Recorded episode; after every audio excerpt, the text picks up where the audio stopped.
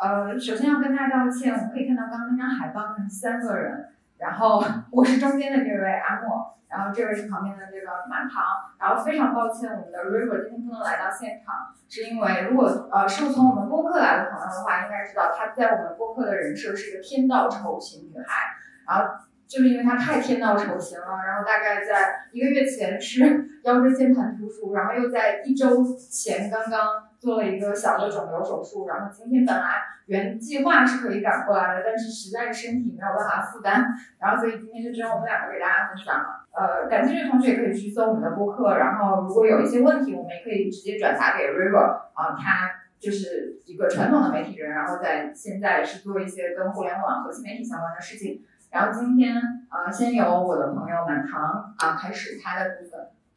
哎，我先自我介绍一下，我是我是女的，就是因为今天下午有人叫我先生，我就有点生气。但是就是你们也可以叫我先生，我不是很介意，因为现在已经开始有人叫我叔叔了。就是后来叫我叔叔也已经还好，已经已经有人叫我师傅了。我就后来去查了一下，说上了年纪的男性。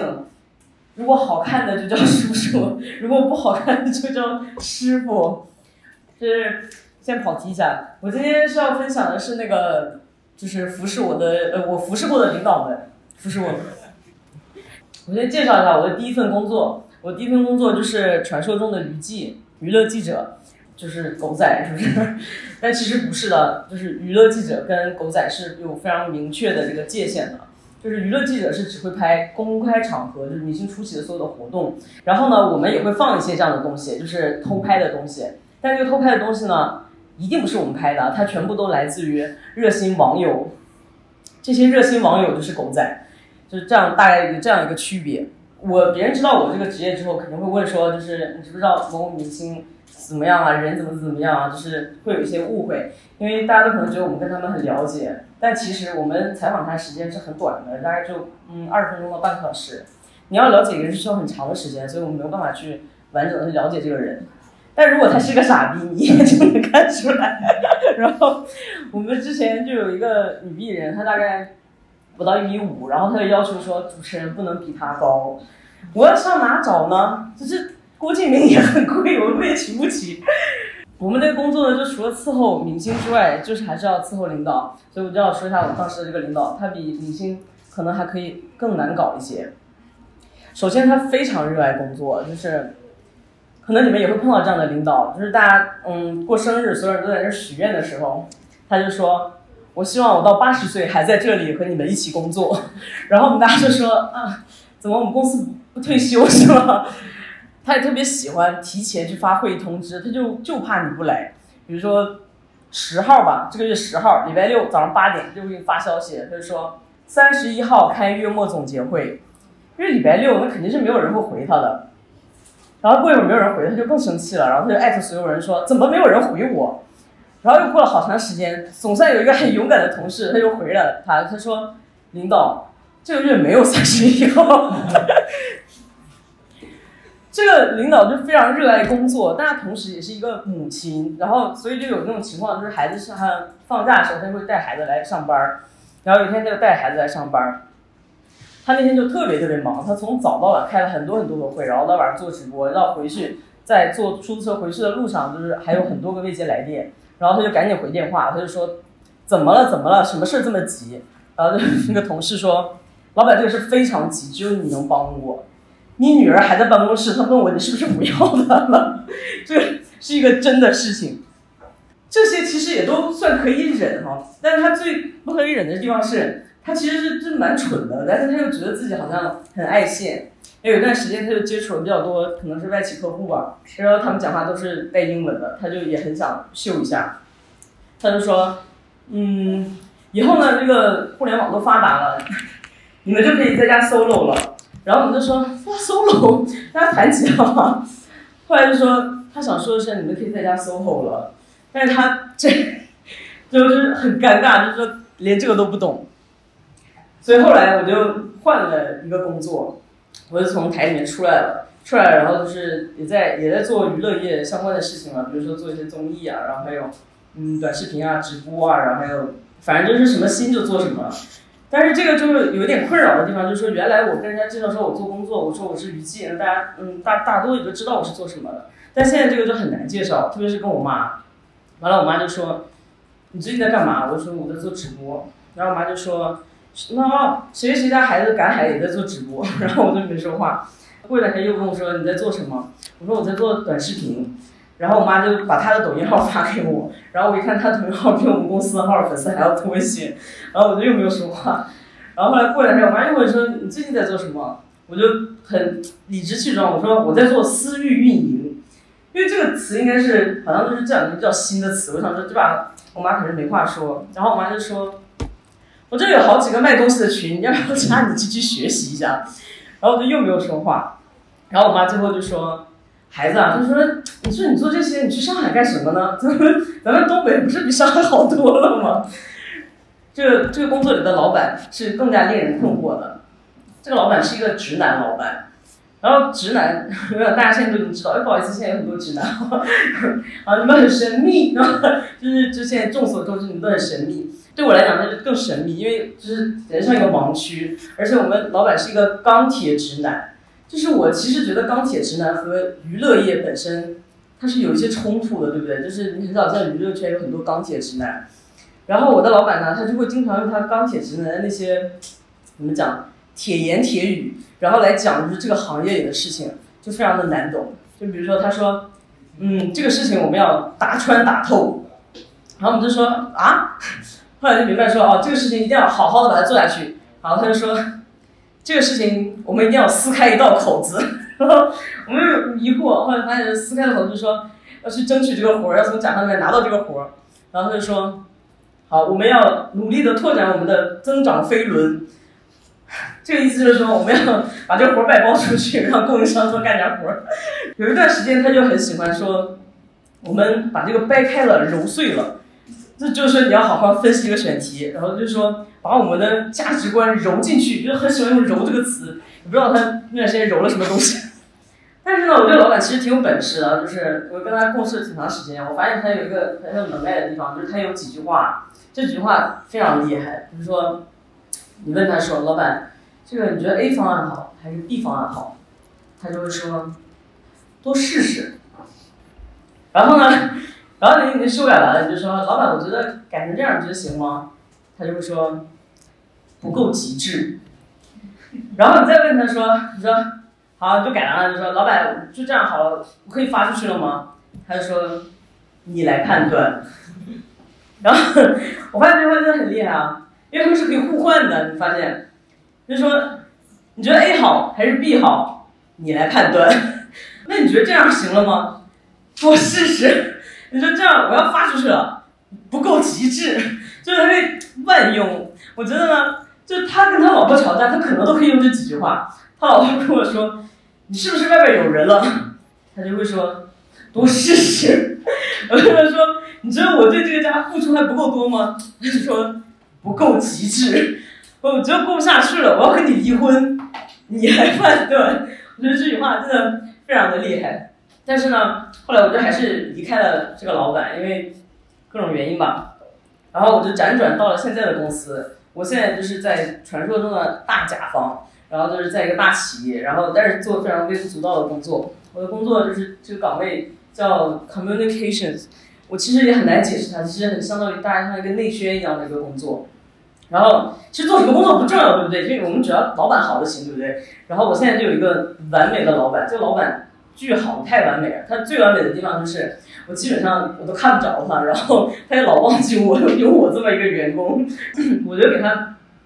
发一个东西，我说这个东西行不行？然后他出差，他说两三天都没有回我，我就以为可能是有什么大的东西要当面来修改。然后我就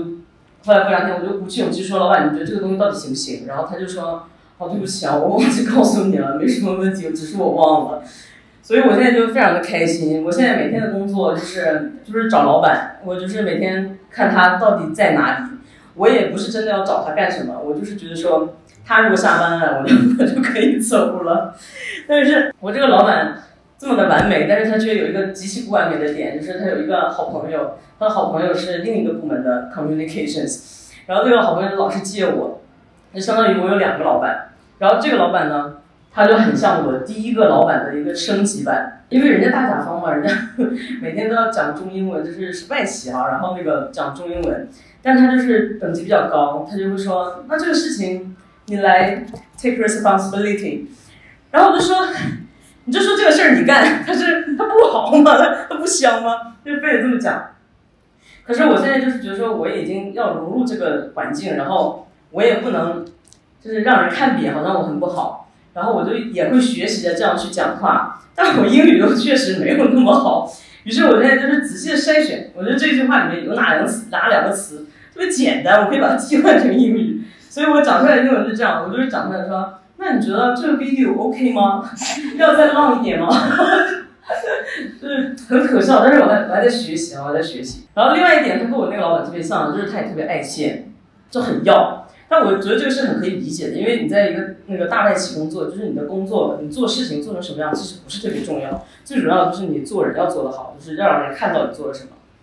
他就是这方面的一个专家，就基本上现场如果是有存在比他更大的领导。他就好像被摁了开关，就是孔雀不不知道被踹一脚，就歘就很想开屏那种感觉。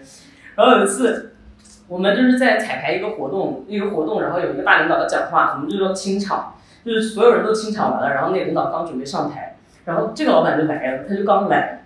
他一来他也不知道什么情况，但是他一看大领导在，然后上面有个舞台，他说哇我要开屏了，然后然后他冲到前面去，他就开始拿起麦，他就大喊，他说人呢人呢，为什么都没有人？Deck ready 了吗？Microphone 哪去了？然后就开始开始到处指挥。然后如果是以前，我肯定就想说，我就拿起个麦，我就说你快走吧，我们正在彩排，就就差你清场了。可是现在我就来到了这样一个地方，我就要融入这个环境，对不对？我就思考，如果我要说，就是他已经有没有问题了，就好像很明显他之前就没有干活。但如果我要说这个事情还没好，那不就是我活干的不好吗？最后我就急中生智，然后我就对他说。我说，It's up to you，你来判断。然后他就很开心，然后他下来之后就跟我说，Good job，你做的好棒。然后我就说，没有没有，不够极致。然后然后他就更开心了，他就说，It's your first time, it's really good。然后我就是说，没有没有没有，我我多试试，我多试试。所以，我这个讲完就是想跟大家讲说，就是不管你觉得你的你现在对你的老板多么不满意，你觉得他多么的愚蠢，就是你终究是可以在他身上学到一些能用的东西的，可以用。好，我这边差不多就分享这些，等一下你们有问题可以那个 Q&A 的时候再问，还是现在就可以吗？你来决定，你来，你来。OK。呃，我我想在开始之前先做一个小小的用户调研。我想问一下，在座有零零后吗？没有啊，稍微安心一点。有九五后吗？啊，这多！那今天我要做的科普工作还不少呢，因为我这里面有很多老梗，就是老到比你们年龄都大。啊，那我们开始吧。今天啊，讲的是那些做广告教会我的事。其实我想跟大家说的是，我现在是一个新媒体运营或者文案或者内容。我也不知道我的读者或者我的用户是谁，我也不知道啊这个过程是怎么样的，但是它就发生了并且结束了。我只要能够交付出一份让别人进来享受满意，然后记住点什么的工作就可以了。我们广告人经常自称一句话叫“广告狗”，那这里我要介绍一张。大概在互联网两千年时代流行的一张图，它对应的文案是在网上没有人知道你是一只狗。听说过这句话的同学请举手。啊，终于有共鸣了。但是当时这句话啊，呃，大家经常是用来说互联网的这个不可见性或者是隐匿性，来知道来表示说网络后面的那个人你根本不知道他是谁。但是想想现在啊，我们有阿尔法狗，我们有波士顿动力的机器狗。现在在说“人不如狗”这句话的时候，我都觉得，或者是在形容“广告狗”这个词儿的时候，我会觉得这都说不上是骂人还是在辱狗了。因为大部分情况下，阿尔法狗和这个波士顿动力的机构具有的技能是我们望尘莫及的。那比如说，我在跟我妈介绍我是一个广告狗的时候，我记得我第一次跟她说我在广告行业的时候，我妈是说，我妈问我说：“你是做灯箱的吗？”然后我想了一下，好像也没错。然后果不其然，他就给我介绍了一个啊，他听说我还要背业绩啊，给我介绍一个上海的亲戚，然后那亲戚给我打电话就说你这儿可以印刷传单吗？然后我就大众点评了一家，告诉他可以。对，那后来呢，我妈也知道哦，原来我不是做印刷的，也不是做灯箱的，天天对着手机电脑就可以做的，于是她终于搞清楚了我是干什么的了。所以每当家群里面有浦东新区最娇嫩的小红花投票，然后什么上海地区小主持人投票的时候，这些链接都会准时的发到我的微信上，然后我就会找到我的公司的供应商说，哎，帮我加入投票吧。那当然，所有的这些都是我可以做的，而这些东西没有一样是在学校学到的，啊，甚至包括我后面招来的很多实习生也好，或者说我自己在学校也有教一些学生也好，我发现大家最有用的知识都不是从学校学来的。拿我自己为例，我本科学的是新闻学，硕士学的是传播学，博士学的是哲学，然后这所有的东西在广告行业真的就是一文不值。拿我的本科论文为例，我本科论文研究的是博客，有人听说过博客吗？我博客研究的是爱早报和煎蛋，还有人听说过爱早报和煎蛋吗？这都是互联网马王堆，好吗？然后我重要的知识来源刚刚也说到了，完全不是来自于学校啊，就比如说我们现在大家进公司，可能进广告行业，不论是甲方或者乙方，你要做的就是微信、微博、小红书，而学校里面的教材可能还是在用广告学原理或者是传播学概论这些出版于上个世纪几十年代的这些教材，完全对于现实可能有些理论的帮助，但是对于解决具体的问题完全没有任何帮助可言。所以我觉得我职业生涯的两次质的飞跃，一次是来自于导游，一次是来自于电视购物。先说导游的那一次，大家有没有去过九寨沟？就是九寨沟，呃，如果你想要玩的比较省心的话，肯定是跟团的嘛。我当时也是出于懒，然后跟了团。这个导游要跟我们陪我们九天，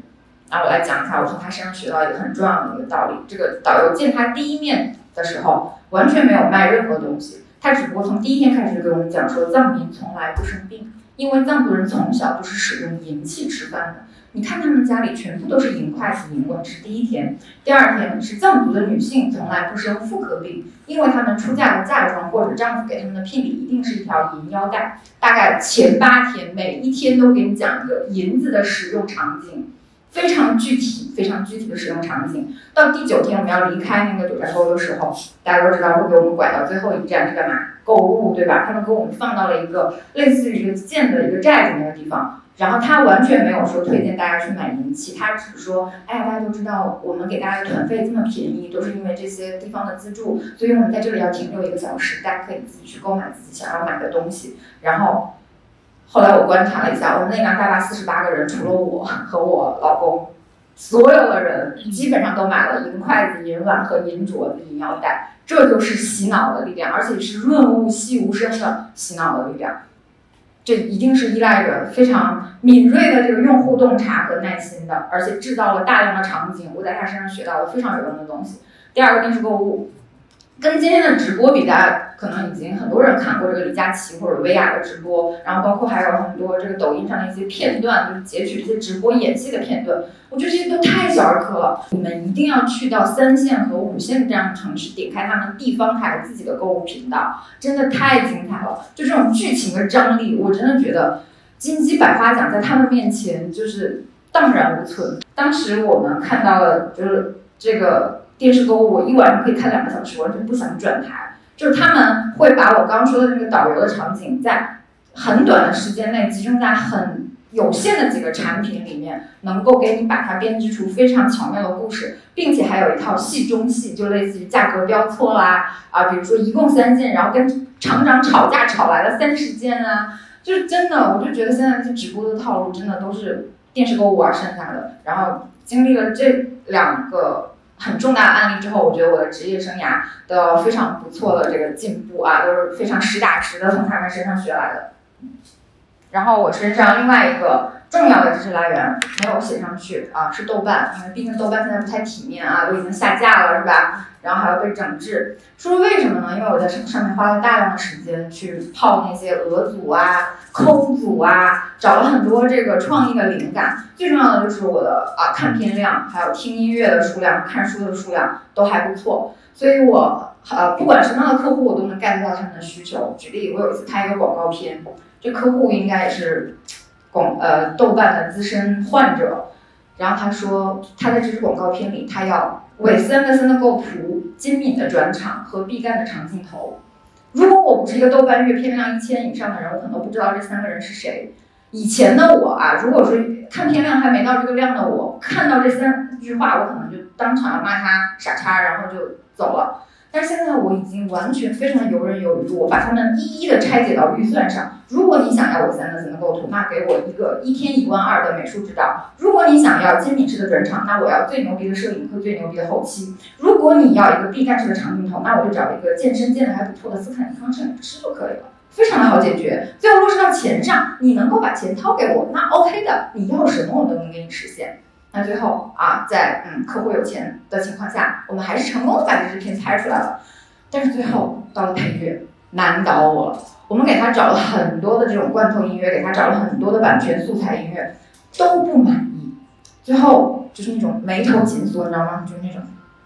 嗯，就 Papi 上有一集非常精妙的，就讲说啊，甲方如何不说话激怒你的那一集，就就是那个样子。对，嗯，最后他说，我觉得你们找的音乐都太 pop 了，非常的 cheesy。我们品牌的音乐调性不是这个样子的，我们更应该 hard rock 一点，或者有一点点 city pop 的感觉。如果实在不行，你们可以听听现在流行的那些切分节奏的那些 funk，或者是动次大次的那种 punk。再实在不行，你们找一点 progressive house 或者 techno 一点都可以啊。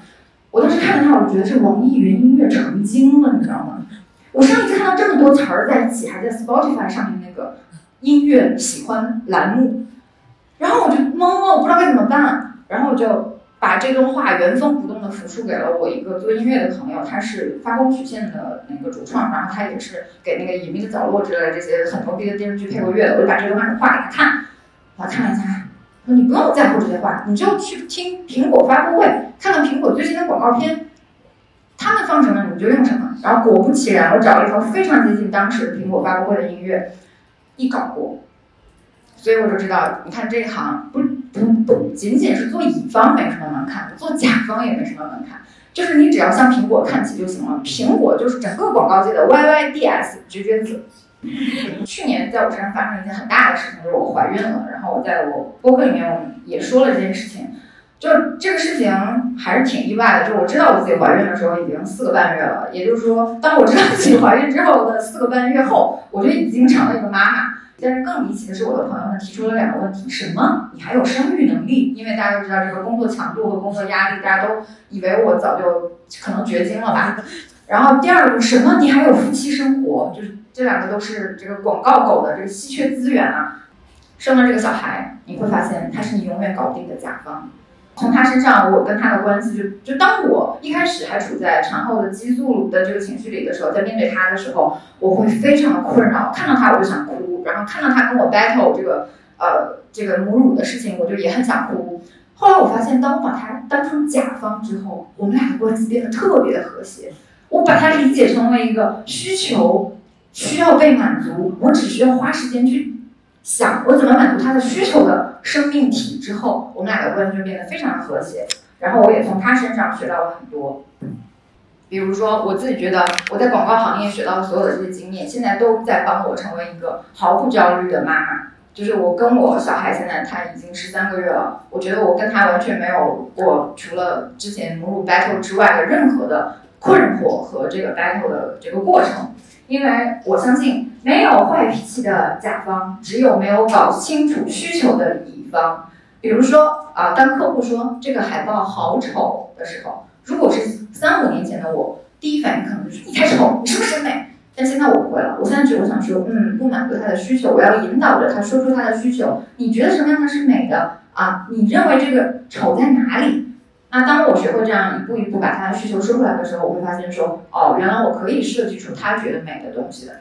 啊，第二，如果你不能满足甲方真正的需求的话，那你任何转移注意力的手段都是没用的。那也是从啊孩子和甲方身上都能学到的。就有的时候他想要 A，你不给他 A，然后你觉得 B 行不行的时候，他说不行就是不行的。你任何转移注意力的手段，可能当下奏效了三分钟，三分钟之后他又会回过头来转移，哎，我要的 A 呢？所以啊，还是实打实的做好自己的工作，满足他真正的需求是非常重要的。那第三很重要一点，就是在任何时候你要先关照情绪，再解决问题。就是经常我们可以看到小孩子在公共场合哭闹，然后大人束手无策，然后或者是在工作里遇到甲方突然大发雷霆啊，你们做的什么工作啊？你们上班带不带脑子啊？这个时候如果我们正面去 battle 问题的话，可能会适得其反。反而那个时候我们要先肯定他的情绪，我明白你很着急，我知道你很不满意，先肯定他的情绪，然后慢慢的再去解决问题啊，都一般能够得到非常妥善的解决的。哪怕是再搞再嗯难缠的甲方，也基本上很难去怎么说伸手不打笑脸人的这个感觉吧。那这可能是我从我个人的经历里面，还有跟我自己的从业经历里面得到一些分享。然后接下来可以到我们的 Q&A 环节了。我想说，除了一些就是比较搞笑的点，有没有什么就是真的能带来比较正面的影响的一些行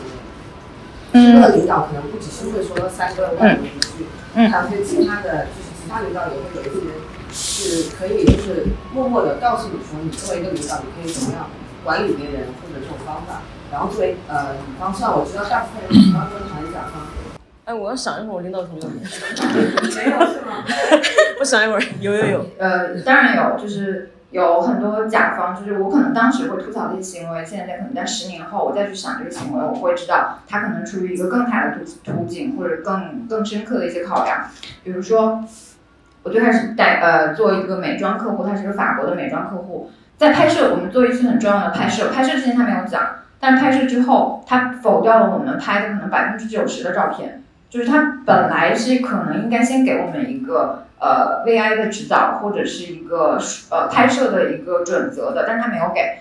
我们，就是靠着自己的这个审美，还有当时的所谓的 ins 风，还有中国的互呃社交媒体上面流行的一些风格去拍的。最后他给我们，我我就观察，仔细观察他否掉那些照片，然后我发现说，要么产品是歪的，要么是 logo 斜掉，或者是有一点点遮挡的，然后要么是呃可能就比如说。呃，色彩或者是有一些元素跟它原有的品牌的风格完全不搭的。但是尽管这当时的甲方没有沟通，那个时候我也是刚入行的一个新人嘛。那但是我会注意到这一点，然后从此我在拍不是他们家，哪怕其他家的客户的时候，我要的第一件事情就是要你们的 VI guide，然后我会去观察你们社交媒体上，我不会管当下的流行是什么，我也不会管就是呃中国社交媒体上正在流行呃正在。呃，热门什么？我只会看你自己品牌原有的东西是什么，然后我会出到非常详细，甚至到呃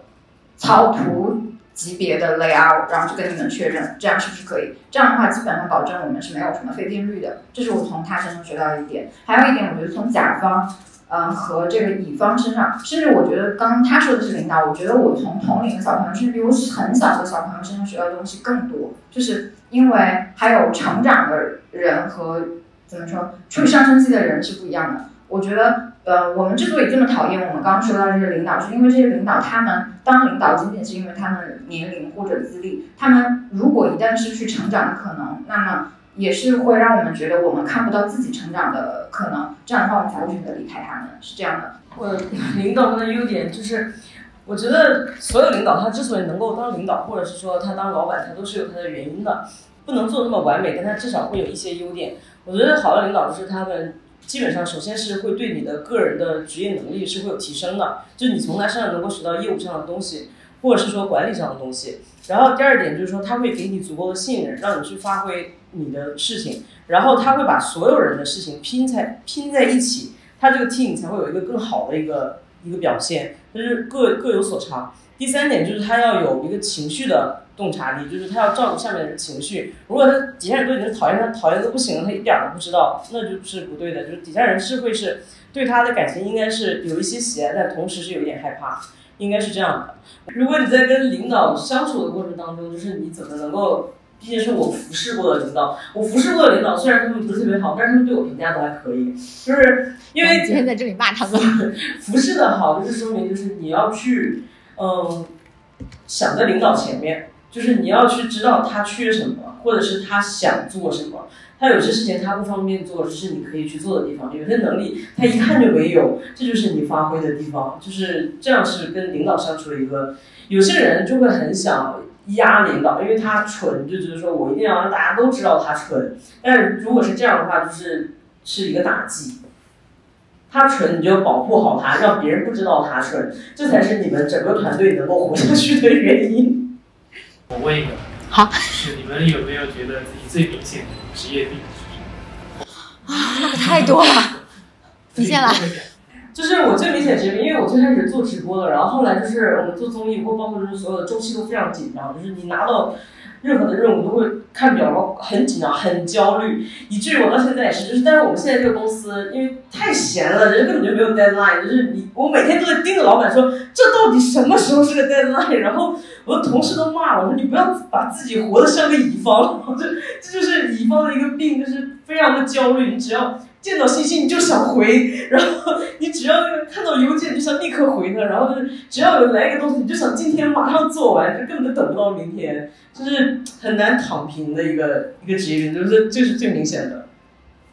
那我我可以提两个，就是今天瑞瑞不来的原因，一个是腰椎间盘突出，这是真的是广告行业非常常见的一个职业病，然后大家就是如果是久坐的话，一定要提醒自己手机上设一个番茄钟，哪怕你这二十五分钟没有在工作，但是你提醒自己二十五分钟你要站起来一下。这个椎间盘突出真的是非常的严重，就在我们，而且它越来越低龄化。就我现在在大学里教的学生，二十多岁的学生也开始有椎间盘突出了。还有一点就是颈椎病，然后本人看上去是不是非常挺拔？那是因为我 C 骨僵直，就是颈椎的那一节就是已经生理弯曲了。然后还有焦虑症啊，本人常年焦虑症，然后就是宛平路六百号报道的那种，就是啊，体现在你的就是它。可能没有什么精神症状，最终还是都体现在你的躯体上，比如说胃胃痛，就是没来由的胃痛，就是我胃镜都做过多少次了，然后什么幽门螺螺旋杆菌也都测过，完全没有任何问题，最后吃上焦虑症的药就好了。然后还有一个就是尿频，那大家都知道，在这种大的办公楼里面，厕所很紧张的情况，尤其女厕很紧张的情况，尿频真的是非常的讨厌。但也是吃上焦虑症的药，我的这些症状全都消失了。然后啊，还有还有什么？肠胃吧，就是我的同事们感觉肠胃不好的非常的多，就是呃，大家就这些是一定要注意好，一定是按时吃饭，按时睡觉。但这个我觉得这这件事情上，我们俩还是可能到了年纪吧，我们俩现在就开始反内卷了。对，就是我现在开始拒绝晚睡，然后我还好，只有你到了年纪。嗯，就就现在会就是主动的拒绝晚睡，比如超过十点钟，我可能就开始过滤掉这些消息。那你没办法呀，就。不得不回来再只能让大家说尽量早睡，尽量早睡，然后一定要按时吃饭，这两件事情真的很重要。然后广告行业还有一个，就不能算是职业病吧，但是我觉得可能是一种职业表演欲，就是认为自己一定要做出广告狂人拿金狮拿戛纳那种作品。不，大部分的时间你做的作品可能都是垃圾，或者只是为了。明天的推送额度，你必须做出来的一个东西，就是我不是说大家不应该去向往奖项，不应该去向往那些伟大的作品。当我看到那些伟大的作品的时候，我也会这种，就是现在说着的时候，我的脊背都已经开始起鸡皮疙瘩了。但是大部分情况，你可能真的是要把那些垃圾到不行的工作做好，按时交出来，你才有可能将来接近那些无限伟大的作品。就是，嗯，因为我觉得我可能这辈子 也不一定有几次机会能接近，能接近那样的 team，但是就是，呃，还是做好手头的每件事，就尤其是跟身边的一些刚入行的创意的文案或者是设计打交道的时候，会发现，在他们身上这个阶段是最难熬的，就是带着满腔的热血和认为自己的才华，呃，过高的预期。进来了之后，然后发现自己做的都是一些垃圾，一些数据图，一些活动海报、直播的人物构图，就是会让他们觉得非常的幻灭，甚至觉得我为什么要来做这个？但其实做一段时间之后，你会发现说这就是我们百分之九十的时间在做的事情。但是你有百分之十的机会去接触那些伟大的东西的时候，你才有可能把它做好。就是可能这个行业的一个小小的需要去克服的东西吧。职业病我觉得还有一个，因为像我们原来在电视台出来，我们就没有办法好好看电视。就是你只要看电视，你就想骂他，就是你要看说这这艺人有病，这艺人钱肯定特别多，然后就是或者说这个这个是这，你没有发现这个艺人只有这个角度出来，那经纪人肯定事儿特别多，就是会有很多这样的就是背后的故事的联想。对，我刚刚也想问的，就可能在某个行业，特别是这种行业是对于大众它有接触面的，嗯然后可能大家就会知道，比如说这个点，啊，它突然切掉说，哎，这里肯定发生了什么或者什么之类的，对这些其实是一些很有意思的呃收获。对，这些都是一些不好说的收获。比如说他给我讲过一个故事，就是大家知道红艺人走红毯，就是开头和压轴这两个位置是很重要的。就有的艺人可能抢不到开头，他可能想压轴，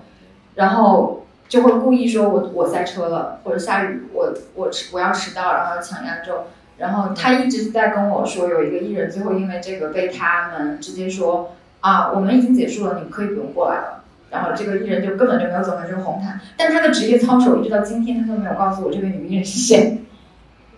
这真的不方便，他太红了，惹不起。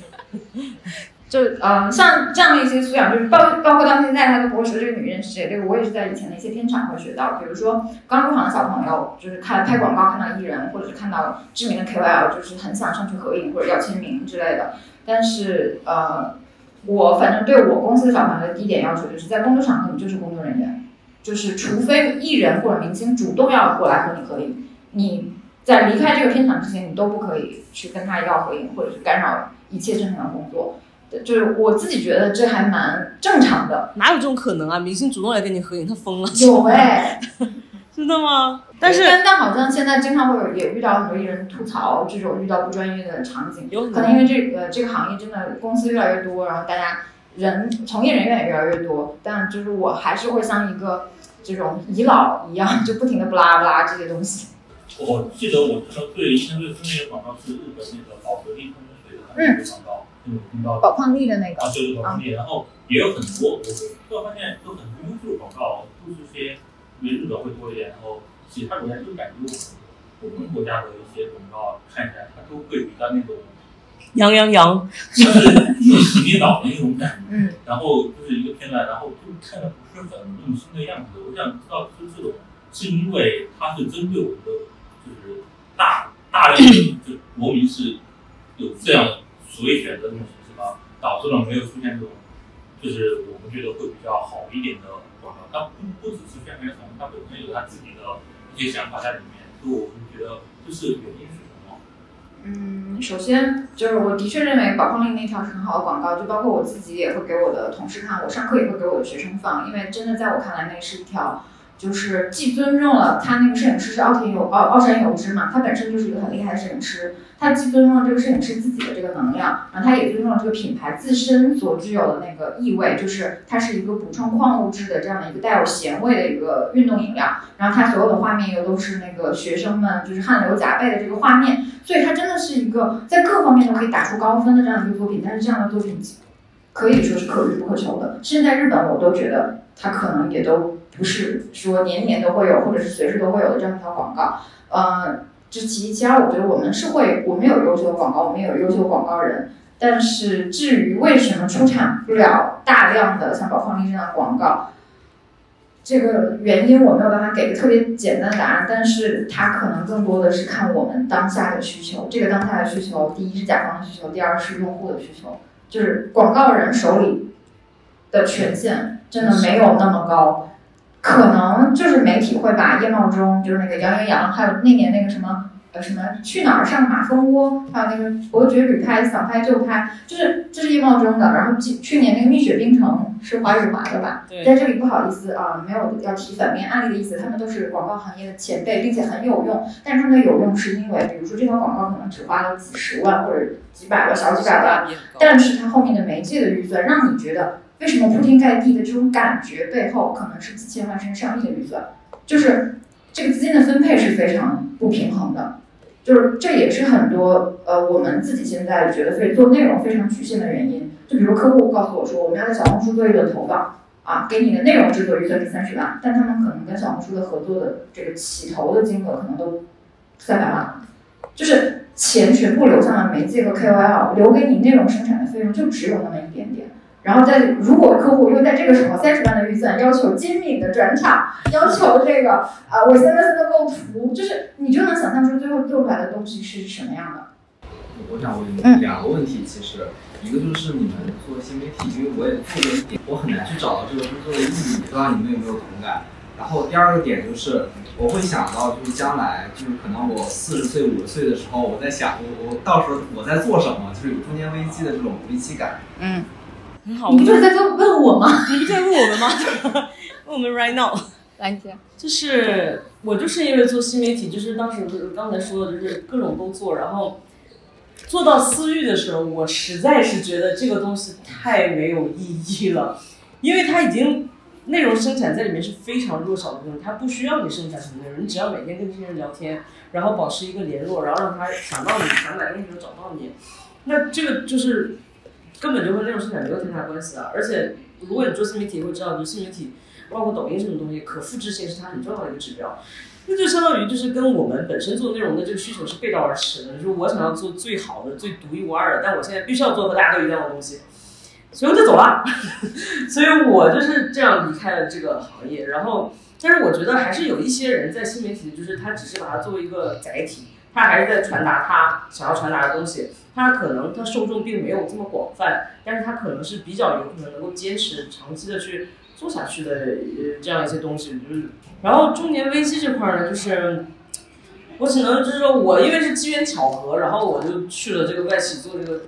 这个外企基本上我我我现在才知道说大家为什么抢破头去外企，因为他们那里面就真的像是一个养老院，就是大家走路的速度都比就是平时在媒体的速度要慢两倍。我想说怎么这里的人全都零点五倍速，就是就是整个非常的缓慢，然后我就觉得很开心。我我建议大家就是学好英语以后都去外企。呃，我觉得就是我我客户会经常问我一个问题，就是说啊，你介绍一下你公司的优势，然后我就说，我觉得我公司最大的优势就是呃适应能力强，就是我们团队从零零后到八零后都有，然后大家对媒介的生态都是有一个完整的认识的，然后呃，所以我们的内容适配性非常的强，就是换句话说，说人话就是。微博火的时候我们做微博，微信火的时候做微信，现在抖音、小红书我们也都在做，就是时代在变，媒体在变，但是不变的是内容。这也是我一直在跟我的学生和、我的同事们会去强调的一个东西，就是你可能会觉得日更一个东西或者周更一个东西，它是非常琐碎的、非常日常化的东西。但是哪份工作不是呢？你要在内容里面找到你自己想要输出的东西。我经常看，我经常跟同学说，就是我自己上课，我现在就是大家都知道。在学校教书真没什么钱，我现在就在为爱发电，就而且同一门课我可能要教四个班，就是同一段话我可能要说四次，然后我也觉得这个重复是没有意义的，但是我会在里面找到就是我夹带私货能捞一个是一个，就是比如说我可能会讲很多类似于今天跟大家分享的一些关于性别、关于社会、关于什么样的一些观点，就是因为学校里的学生，他们大多数学生。都还没有开始像我们一样开始接触这么多社会上或者是新的文化上面的东西，我会觉得这是我的意义。然后社会新媒体内容上面我也是这样的，比如说我举个例子，我有一个工业类客户，没错，我是这么硬核，我还去过采煤厂，我还去过盾构机的现场，就是就这么我做过一些工业的广告。然后有一个工业广告客户，他往年会，比如说到了重要的时节，都会选择自己的一些行业的人物去表彰啊，去给他们拍人物的 DVR 啊，然后我们也会去给他们拍这些，就是以这些人物为主角的一些广告，但是他们从来没有选择过女性。然后我是从前几年开始，我就会不停的跟他们讲说，在这个行业里面有大量的女性，她们也是工程师，或者甚至有些是挖机手，就操作那种很很庞大的那种矿机的。我说你如果把他们的形象拿出来，然后宣传的话，肯定也会收到不错的效果，而且会让这些人得到振奋和鼓舞。然后我的客户就 OK 了，说 OK 了，然后去拍了一个女工程师。然后慢慢的，因为这个工业企业非常的大，然后我就会发现说，在第二年的三八妇女节，他们的呃卡车条线开始推出女卡车司机，然后他们的这个维修的条线开始推出女机修工的这样一些专访，就是这些可能就是我。我觉得坚让我坚持下去的一些力量吧，就是这些夹带私货的瞬间，就是你能看到你的努力是能在什么样的场合得到一些改变的。就是我看你们刚刚吐槽了很多广告不好的方面嘛，嗯，就那就是就是你觉得这里面最好玩的一点是什么？就是为什么你还待在这个行业？还有一个就是说，如果有的选的话，你还愿意做这个行业吗？这样说来，我可能有点渣，但是我觉得这个行业最吸引我的一点就是我永远可以接触到新的人，就我每次接触一个新的客户，都像重新谈恋爱一样，就是看着他，我的眼睛都是充满了光的。比如说我刚刚说的那个工业客户，我跟他已经六年了，就是已经服务他六年了，我们现在还在继续服务。但是我今年突然又接到了一个新的其他国家的工业行业的客户，然后我又像第一次恋爱那样打开他的官网，就是就是这样的心态支撑着我在这个行业了。就每一个新的 case，一个每一个新的客户，我都会像重新恋爱一样去跟他展开这段关系。尽管中间可能有分手的状态，有我脚踏好几条船的状态，但是我很享受。这是这个第二个问题是什么？不要别急啊，有的选是吧？呃，我想了一下，我可能还是只能在这个行业，就是我也试过去甲方，然后不行，就是我完全 hold 不了这种服侍领导的工作，就是最后把自己逼到就是差点命没了，就从甲方辞职出来创业了。就是我在甲方待了一年，就差点把命给干掉了，就这样。保持新鲜感这件事情，就是还有让我接触到新的人、新的东西，这件事情很重要。我其实不能完全算是广告行业，我开始是其实是媒体业，后来去做一些东西，但是当中有也有广告的部分，就是说接到一些单子，就是我觉得我跟南木有点像，就其实它是非常新鲜的，就是特别是你做娱记的时候，你见的人是谁呢？是别人见不到的人，就是谁不开心？而且他们就是你可以见到，其实他可以见到两个东西，你可以见到，就大家都觉得万人在上这人，他在你面前会有普通人的像普通人的地方。然后另外一点就是，你去找那些普通人，有一些普通人，他会在你面前展现出他很值得别人去敬仰的地方，就是这些地方是很吸引你去做这个职业的。然后之后后面做其他的内容，我觉得其实特别开心的，因为我们做综艺，我不知道你们做没做过综艺，就是你们不知道做综艺，做综艺是非常非常辛苦的，因为就是天天都在熬夜，因为甲方根本他都不睡觉，然后然后就是晚上三点钟开会，然后早上起来出片，就出片你们看到的那个片子就是啊好，今天八点上线，那么前面三天就有一个人通宵三天，就有一坨人通宵三天在查这个片子有没有任何的问题，有没有错别字，有没有画面什么东西。我们之前出过一个事情，就是所有人都在查查，结果播出的时候有一个很大的问题。就是它两个镜面是接的，然后那个画面里面出现了同样的人出现了两遍，就简直像闹鬼一样。然后后来我们就就瞎了，就天天趴在那个屏幕上面这样盯。但是就是这个成就感就在于这个上线的那一刹那，然后就是所有人他的豆瓣评分，然后就是整个上热搜，然后大家都会去评论你的节目，然后都会说、这个太好了，好感人啊，大哭之类的，然后就会很有成就感。就是最后就是就这些是是支撑你能够做做它的这个原因。还有什么？还有说是愿不愿意再做其他行业？其他行业我我就是因为没有办法去修路，所以我才就是因为我本身学交通工程，我没办法去修路，所以我才到这里来。因为修路根本就看不见人，然后就是还是喜欢跟人接触比较多的这种职业。感觉做广告的话，会一直要在做输出嘛，那肯定要有很多这种创造力啊，这种活力、新鲜感。那就很好奇二位，就是平时会做一些什么？呃，就好习惯或者是一些自己的学习方法，就怎么保持这种大脑的活力和就是新鲜的那种 idea。我刚刚说到一个词“反内卷”，我觉得我我还挺喜欢用这个词的，就是我基本上会鼓励我的同事们，比如说晚上八点以后或者十点以后就不要回复客户的消息了，你们要有自己的生活。然后我也会希望他们。啊、不要周末什么都加班，就只要公司还开得下去，我不需要你们这样。所以大家，我希望你们去看展览、去看电影、去生活、去恋爱啊、去网红打卡地打卡，就是所有的这些东西都是你创意的来源，这很重要。然后呃，实在很忙很忙的情况，就是我也会按暂停键，或者遇到很难搞的客户，比如说我今年有一个很厉害的客户，就是属于，就是我当时对他的预期就是我要凭他。马奖，我要凭他在上海滩广告圈叱咤风云。但是做了四个月之后，我果断跟他说拜说拜拜了。就是当时公司所有的人基本上都已经到了一个情绪和体力上都超载的一个状态。我就觉得我再不 fire 这个客户，就这个公司要完蛋了。然后我就给大家差不多放了一周左右的假，然后大家你们自己去休息也好，去怎么样也好，然后我们回来，我们再去拉新的客户，我们再去做新的事情。就是就刚刚说到这些东西很重要，你哪怕不是说你这个时间一定要用来看很深刻的电影、读很深刻的书，你哪怕就用来放空，你都会发现自己的大脑会变得不一样。比如说我的一个放空方法就是重看一些十年前甚至更久远的一些剧，就是在那些因为近近年的东西跟你太接近了，你很容易太熟悉而没有那些感觉。但是我会看一些比较远的东西，然后找一些新鲜感。比如说，我前几天重看了《纸牌屋》，虽然没有很远啊，但是就是就是因为你你熟悉剧情，所以你不用太投入，但是你又知道那个里面有很多有意思的桥段，所以你你会重新呃引爆一下。比如说那天我重看《纸牌屋》，我发现里面提到了纸牌呃那个纪念碑谷，就里面有一个情情节是那个夏目总统的。娱乐休闲方式是纪念碑谷，然后当时我看这部的时候，我好像就纪念碑谷也玩过，但是没有印象这么深刻。但是我我重看那一段，然后他又把那个纪念碑谷的那个写文案的人拉来要给他写自传的那一段，深深的打动了我。然后我就又把纪念碑谷的文案拿出来看了一段，然后果断的把它用在了另外一个客户的推送上。就是你永远能发现新的东西，就是只要你还有热情，有热情这件事情很重要。就是啊，就像你刚说的，所所有的充电，它可能不是通过某些具体的事情，它一定是你要有热情，然后你才有充电的可能。如果你没有热情的话，你是连电都充不进去的。